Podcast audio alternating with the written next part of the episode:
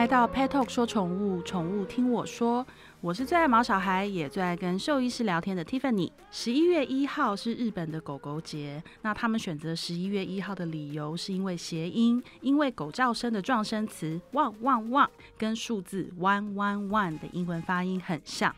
那你知道台湾的狗狗节是什么时候吗？答案是九月九日。会选在这一天，也是因为谐音，因为九和台语发音的告同音，都是念告。九月同时也是台北市的动物保护月。那么今年的动物保护月的主题是台北友善市动物快乐城。其实这不只是针对常见的狗狗、猫咪，而是强调在台北市中的任何物种，我们都要用尊重以及爱护生命的心态去对待它们，让尊重生命、保护动物不再只是一句口号，而是成为我们的生活态度。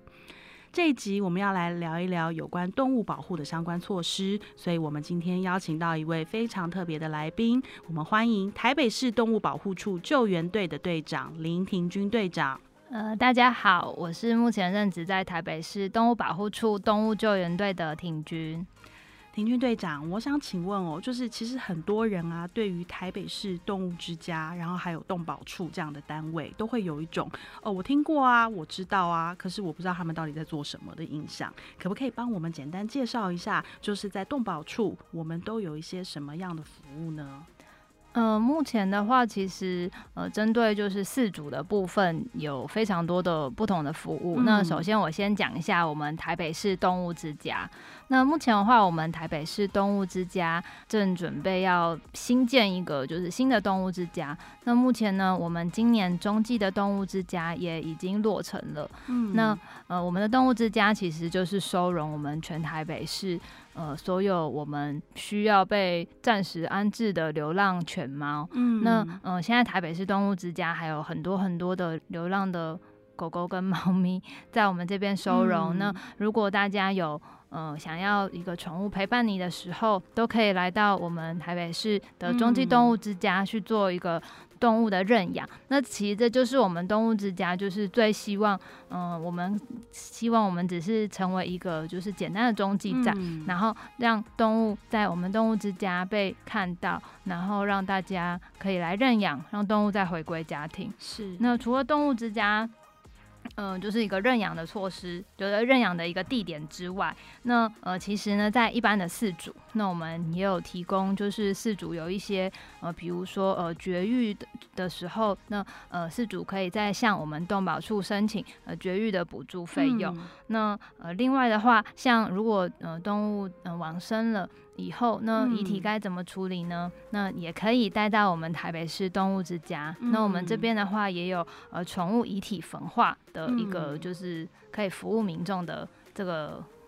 服务。这样，嗯，有诶，之前就是呃，我曾经有邻居，然后他就是在他们家后面的一个院子，然后就是。有可能有浪猫跑到那边去，然后在那边生小生小猫，可是后来就是猫妈妈跟其他小猫跑了，然后就是剩下一只，然后它就是没有活下来，然后也是那邻居就很惊慌的失措的，就是说他不知道要拿那只小猫怎么办，他本来还想说在他家后面的花盆是不是挖一挖把它埋了，就后来就有就他也是就跑来问我，我就说我们联络动保处好了，我说因为我也不知道，就果然到最后就是送到台北动物之家。那呃，目前的话啊，就是刚刚我提到这个宠物的尸体焚化，就是饲主饲养的动物，你可以带着你的毛宝毛宝贝，就是呃的遗体，可以来到我们动物之家。那如果你是在街道啊，就是有发现呃犬猫的遗体的话，其实大家都可以直接拨我们台北市的市民热线，就是一九九九。那一九九九呢，这边就会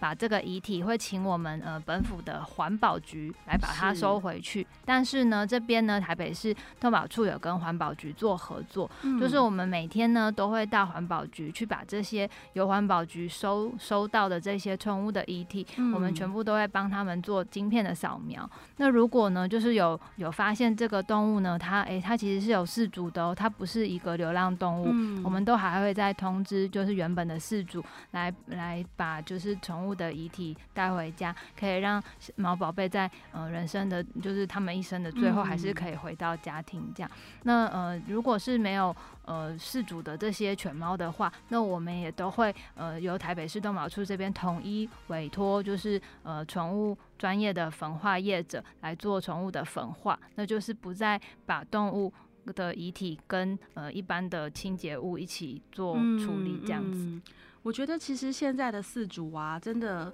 呃，在饲养宠物这件事情上，除了我们有更多专业知识、专业的讯息之外，我觉得呃，政府其实做了很多事情，也真的帮助我们很多。尤其像我自己是台北市民，那因为我自己养狗狗，相对的我我也是搜寻比较多。呃，在台北市，譬如说我可以带狗狗去哪里玩呐？然后就是它可不可以上公车啊？可不可以上捷运啊？然后有哪一些地方是属于动物友善空间啊？我觉得这一点其实台北市真的做的非常好，因为像我自己就常常去看动保处的网站。我觉得资讯是非常清楚的，那可不可以请挺军队长跟我们介绍一下，就是像在台北市，我们针对宠物友善的措施有哪些？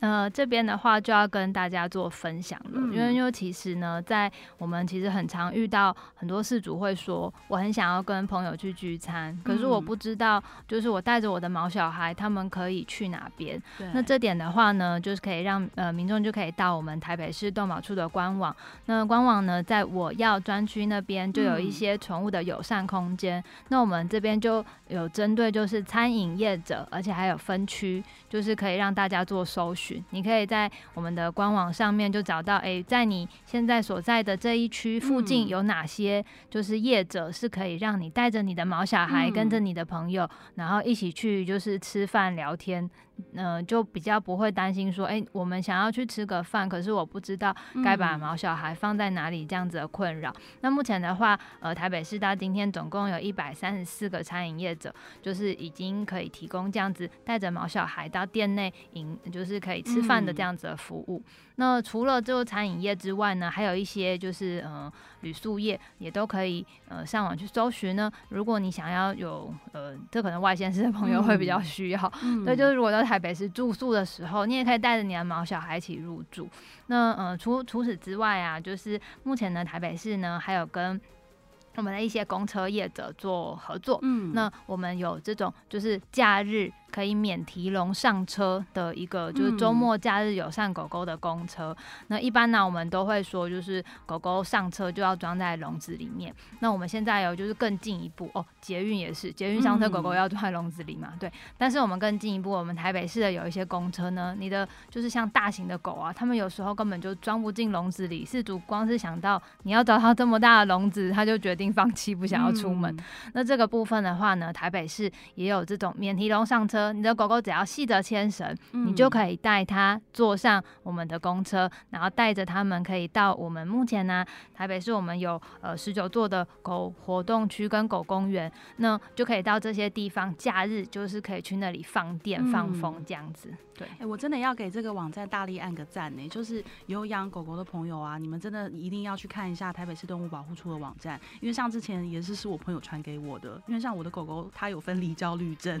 就是它没有办法自己在家，他在家就一直哭，所以我到哪里都带着他。那我后来因为就是狗狗的关系，我几乎都不跟朋友聚餐，因为我就觉得第一个麻烦嘛，然后第二个就是我也不知道要去哪里。就后来是我有一个朋友，他很一直要约我吃饭，那我每次都拿我的狗当借口，然后最后他就。把动保处的网站丢给我，然后说这里面这么多餐厅，我不相信你找不到一家我们可以去的。对，所以我那时候才觉得，才发现说，哇，原来这个网站上面做的这么细。所以如果你在台北市，然后甚至你在外县市，就是如果你有就是想要有这一块的资讯，真的我强力推荐他们的网站。那我另外也想请问一下队长，因为像我之前还在跟我朋友聊到，我说我们有时候到外县市去，有时候在路上你都还会看到街猫啊，然后浪浪狗啊之类的。可是，在台北市，我们现在几乎已经全部都看不到了。然后，甚至连呃，可能过去几年还会有一些街猫，但是现在其实都已经少很多了。那是不是有什么措施在进行呢？呃，这边的话就是可以。呃，大家应该都有听过，就是零菩萨政策。嗯，就是目前呢，因为我们全国都实施零菩萨政策之后，那目前呃，全台湾都有这样子，就是所谓的呃 T N V R 的一个一个一个措施。嗯，那呃，这个 TNVR 指的就是呃 T 它指的是 trap，也就是捕捉的意思。然后 N 指的是 neutered，就是呃绝育。嗯，然后 V 指的是 vaccination，就是打疫苗。然后 R 就是呃 return 或是 release，就是让这些动物在回到他们本来地方，呃，就是我们捕捉它的地方。那我们呃抓到这些动物，就是帮他们做绝育。那我们不再像以前一样，我们抓到呃过剩的动物，我们使用就是扑杀的方式。对，我们让现在已经活在这个世界上的狗狗跟猫咪，他们可以好好的活完他们这一辈子。那但是就是不要再制造更多的。让让让他们有这些流浪的命运，这样，所以我们有这样子就是呃 T N V R 的计划。那在台北市的话，我们的狗狗就是叫 T N V R 计划，那猫咪的话，我们叫做 T C C P。那它的就是简，然后它是它是 Taipei City，然后 Cat Pro Program 的一个那个简称。那呃跟一般的就是 TNVR 比较不一样的地方是，我们除了把它捕捉、绝育、回治之外，我们还会希望呢，就是帮猫咪在邻里做好邻居。那我们呢会训练我们的志工，就是这些被捕捉回治的动物，那谁要来照顾它呢？对啊。那其实我们的志工呢，就是会在呃回放它们之后，还是会。会在呃固定的地方固定的去喂食这些睫毛，嗯，那呃除了就是也希望可以达到就是说，因为有固定的时间、固定的地点，那我们也都会要求我们的志工一定要做到就是干净喂食。嗯，你喂食的东西，只要动物吃的时间差不多了，就要把它收走，不可以就是把它随意的放在那边。那如果猫咪不吃的话，可能就还会有其他动物来吃，那就会造成就是环境的脏乱。对，那其实也很难跟邻居当好邻居。对。对，就有些人其实不是真的很喜欢这些动物的话，那就会呃让猫咪的形象变得更差。对对，所以我们就有这样子，嗯，就是这样子的计划。我们呃希望我们在做这个嗯比较有人道的方式做动物的减量的时候，也可以让呃街猫可以跟我们的邻里当好邻居这样。对，那我们现在还有一个，就是我们针对这个所谓就是干净卫食的部分，我们还有这个午夜食堂。那其实台北市的民众，你有的时候可以可能就会在你们邻里的某个小角落，就会看到一个很可爱的，就是木头做的一个小房子。有哎，我有看过。对对对，我有看过。对，那个我们就是称它叫午夜食堂，好可爱。对，猫咪其实是夜行性动物，所以晚上是它们就是吃饭的好时间。那我们的志工呢，就会在那些地方就是放。食物让猫咪晚上出来就是可以大饱一顿再回家，然后也不会就是可以让那些地方看起来美美的，不会变得就是很呃脏啊，或是很丑的样子，就是美美的。然后甚至有的我们都会标示还有门牌讲它是第几个猫屋。有哎，因为那个时候像我呃我的公公婆婆家住在台北市的一个呃松山区，那他以前是眷村，所以那边现在还是很多就是那种眷村的老房子，那也那边的。邻居都是住在那边几十年的那种，然后之前就是有一些爱妈，他们就是有喂浪猫的习惯，那也因为就是变成浪猫会聚集，然后就有一些不比较不喜欢动物或者觉得对他们造成困扰，邻居就会抗议。可是后来有一天，反正他们也吵很久，那当然就是我们身为爱动物的人都会觉得说，真的就是不要造成太大影响，我们还是会希望说他们能够好好至少安全的生活嘛。就后来有一天也是走着走着，我就看到有那个小房子，对那个小房子，我想。说哇，现在也太可爱了吧！就是大家已经喂浪猫喂出一个那个了，还帮它盖盖一个房子，现在还有家了。就后来才知道，其实那个是台北市政府的措施。对啊，就是我们我们也希望，呃，其实应该说我们动毛处的呃宗旨吧，就是我们会希望我们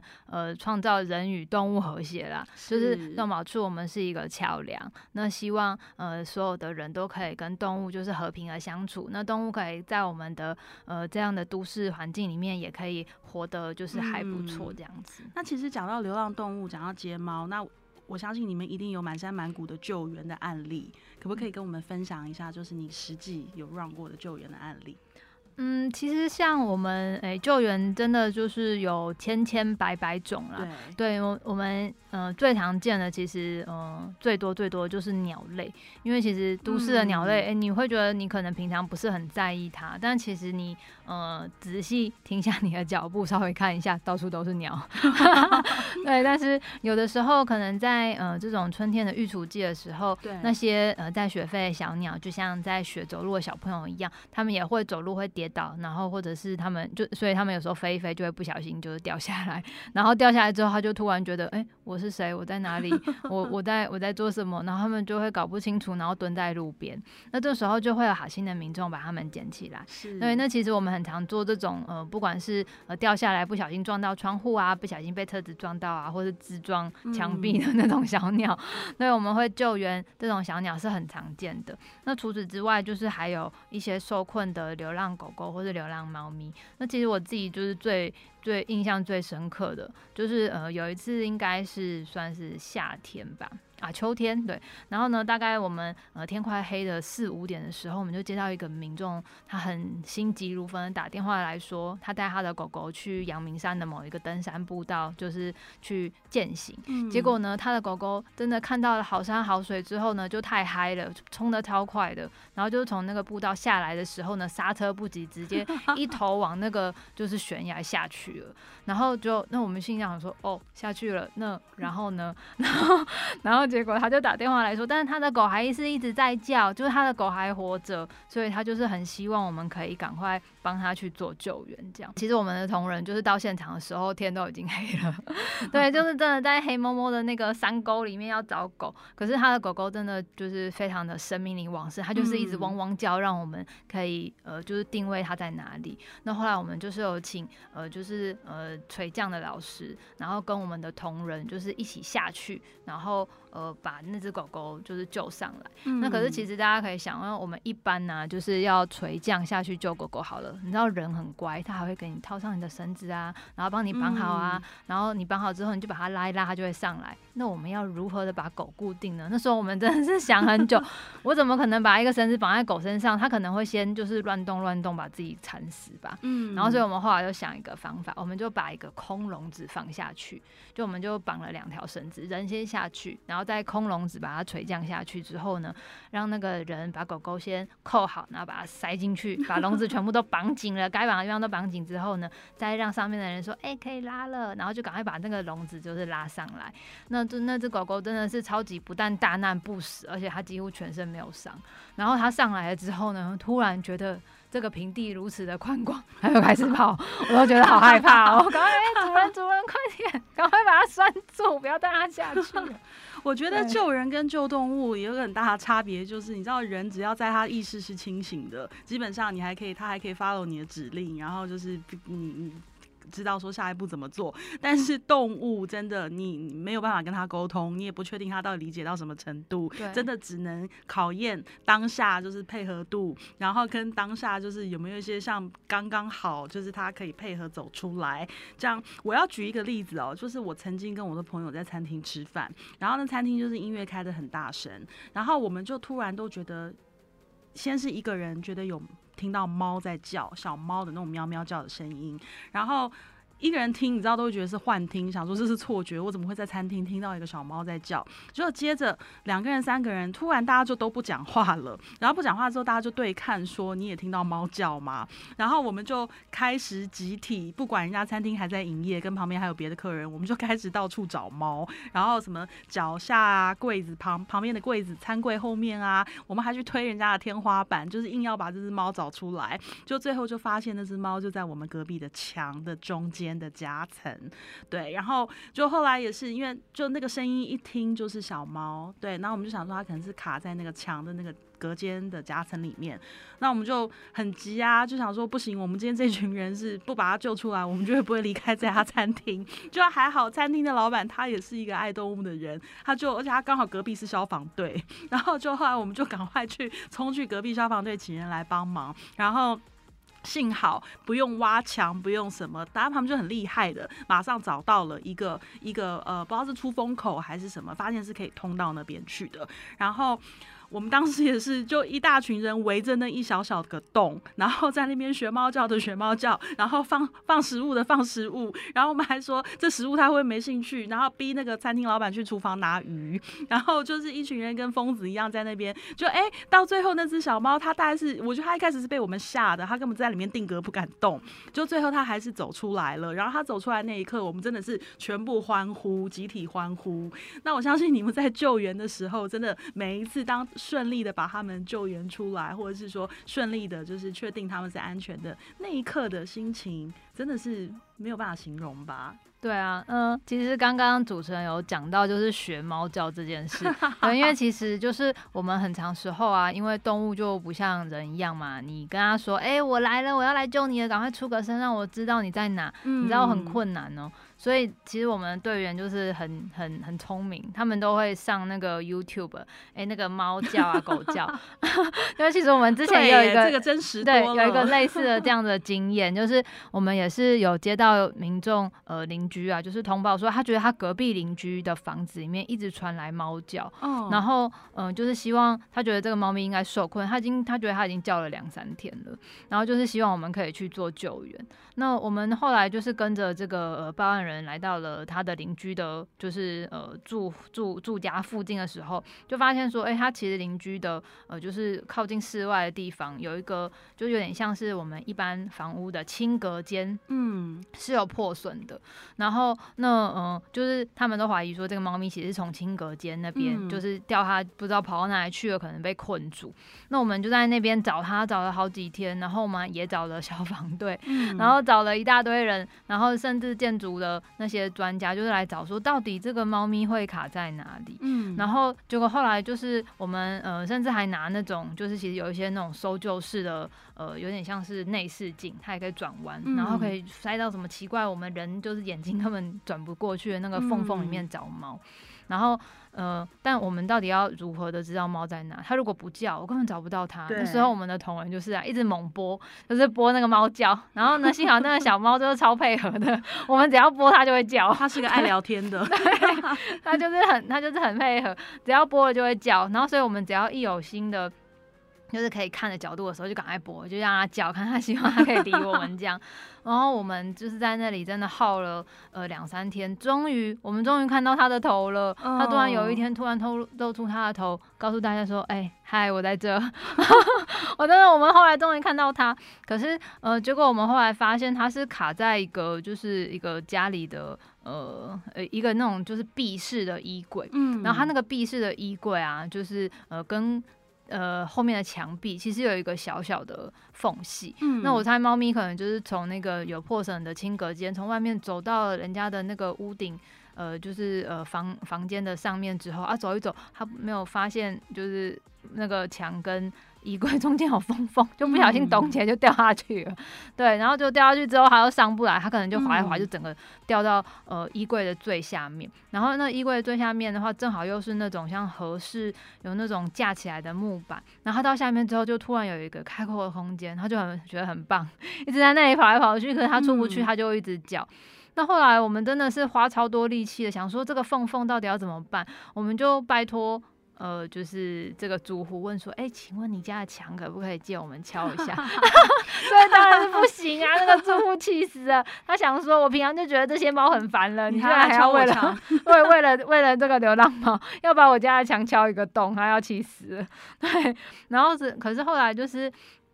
呃，很经过非常好 好好好好好几天的沟通之后，就是他一直希望我们可以用一个不要破坏他家的方式，就是把猫救出来。但是我们就是真的用各种有破损的洞都抓不到之后，我们就是跟他谈说，哎，希望可以离这个那衣柜近一点的地方。那轻隔间的部分，我们可不可以挖一个洞？那之后会帮他补回去。然后我们就从轻隔间那边从上面像钓鱼的方式，把那个线，就是有一个有点像就是呃圈圈，然后在上面呢。涂一些好吃的，呃，就是罐罐啊，然后掉到下面之后，希望那个小猫在舔那个罐罐的时候，身体可以穿过那个线，然后我们就把它吊上来。这个技术上也对。那时候我先想说，这个应该是 Mission Impossible 吧？这要有一大堆的天时地利人和。没错。然后就是所以，但是嗯，真的，我觉得我们的就是嗯队员真的非常的强。真的在了花了三天的时间之后，他终于终于把猫给钓出来了。对，然后那时候。我们还很担心，我就跟他说：“你真的不要一次给它吃太多，这种小猫长很快，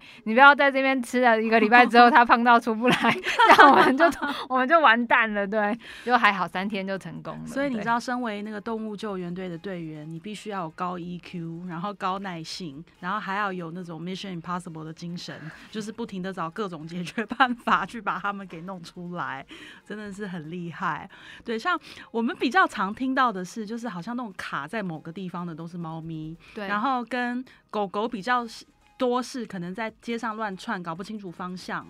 对，然后跟我还看过一种状况是，但因为我们其其实，在台北市很难看到流浪狗了。现在，对，但像我在乡下，因为我的婆家是在云林的很乡下的地方，我们真的路上有时候都看到很多流浪狗。我们就曾经我们自己亲手救援过一只流浪狗，就是它被困在垃圾桶里。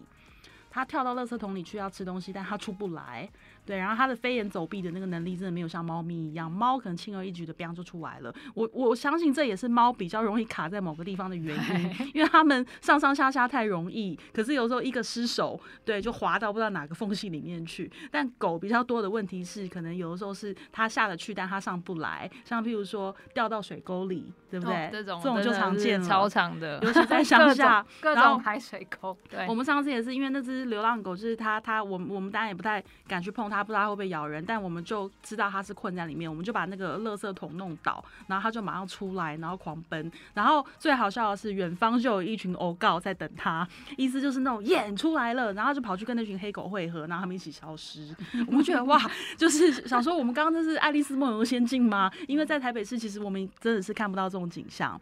对啊，所以呃，我们再请问一下庭军队长哦，就是像我们刚刚讲说。呃，如果我们一般遇到说有这种听到喵喵不明的喵喵叫声，然后或者是说我们看到了有落难的猫狗，或者是说野生动物鸟啊等等，都是联络动保处，对不对？嗯，因为目前的话，就是我们台北市就是有一九九九这个市民热线，是那可以给大家预告，哎，就是我们在十一月十五号，嗯，我们会。多一个就是所谓的动保专线，我们台北市会有一个一九五九的动保专线，专属对对对。那只因为以前我们的这个专线数字太长了，大家会记不起来。那所以我们现在就是有一个方便大家记忆的一九五九。对，那我们说五就是挽救的意思啊，五九的意思。那让大家一起来救援这些，对对对，救援这些动物。那如果大家有发现呃有有受伤啊、受难或者受困的动物的时候，都可以二十四小时的呃打到我们动保处，嗯，那目前的话就是呃台北市的部分，我们会在十一月十五号的时候就开通，这样。太好了，大家一定要记得，就是我们有任何问题，我们市民打一九九九，遇到动物的问题，我们就打一九五九，对，那我们真的觉得。在台北市啊，就是现在不管身为一位饲主，然后还是说，比如说在台北市看我们的很多的一些政策，都觉得说现在的动物哦，其实很幸福。然后，但是那真的都是人类要一直不停的去努力。然后，呃，我们不管说今天是家里的宠物啊，或者是说浪浪，对，那当然我们都希望无论如何，动物它都是生命。那不管怎么样，就是它都有能够得到一个安全的环境。然后，因为它的出生也是身不由己嘛，它的状况也不是他选择的。真的，我们身为人类要负全部的责任。我相信在这边听我们节目的听众，绝对都是爱动物的人。那也希望大家说，有的时候不要，因为因为我刚刚也跟庭军队长讲，我就说我觉得你们很辛苦的是，你们沟通的对象都是 不理性跟难以沟通的。为什么叫不理性跟难以沟通？因为讲真的啦，爱动物的人都是疯子，就是我们都有我们的爱心很泛滥，然后跟我们去有的时候爱心冲在前面，我们没有去想那个后果，我们没有去想它可能会造成什么影响。可是事实上，动物它是生命，很多事情我们真的都必须理性看待。譬如讲生育，对不对？讲绝育，对。有人会讲说，为什么要把它结扎？对啊，它它就是人，就是生动物，就是会有生理需求，这就是它的构造。为什么你要去把它结扎？但问题是，动物的繁殖能力真的比我们想象的好很多，强大很多。那举例来说，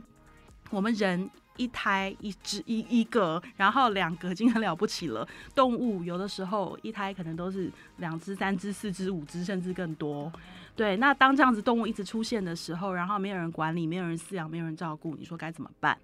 对啊，所以今天也是很开心能够访问到庭军队长，那就是让我们有时候必须在爱动物，然后被热情就是冲上脑之前，我们可以更理性的去想象一些事情，看待一些事情，然后知道说今天动物它是生命，它必须要有合理的对待。那我们也谢谢台北市政府一直很用心，就是台北市动物保护处一直很努力的在呃有很多很棒的措施。那我在这边我要再大力的推广一下他们的网站，因为真的对饲主来说很方便。很好用，对，所以我们今天非常谢谢廷军队长，然后给我们一个很重要的讯息，就是接下来我们只要打几号一九五九就可以救援动物了。好，谢谢大家，谢谢谢大家，谢谢主持人，拜拜，拜拜。